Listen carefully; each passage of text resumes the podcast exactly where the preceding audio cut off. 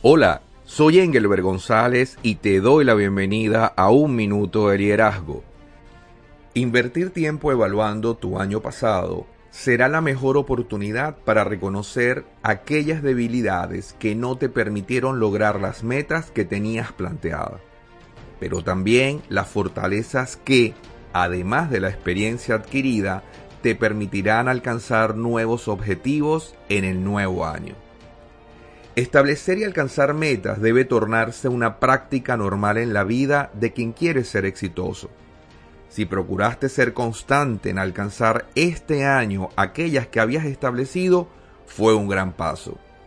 Lamentablemente, la mayoría de las promesas o resoluciones que se hacen cada diciembre no tienen el compromiso real de llevarse a cabo.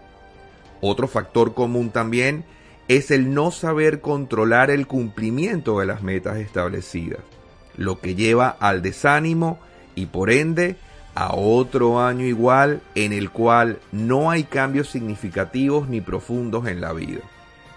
Te invito a revisar el alcance de tus metas del año que termina y hacer un replanteamiento para el nuevo año. He diseñado una guía sencilla que te servirá para ayudarte en esta evaluación lo podrás encontrar en mi blog tiempodeliderazgo.com en un artículo llamado Evaluando tu año pasado. Puedes copiarlo o descargarlo para mayor facilidad. Recuerda, como dice aquel refrán, sin metas no hay nada importante que conseguir en la vida. Nos vemos en el próximo Un Minuto de Liderazgo.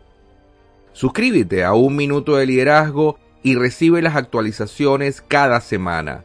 Puedes hacerlo en mi sitio web engelbergonzalez.com o en tu reproductor preferido Spotify, iTunes, Google Podcasts o iVoox.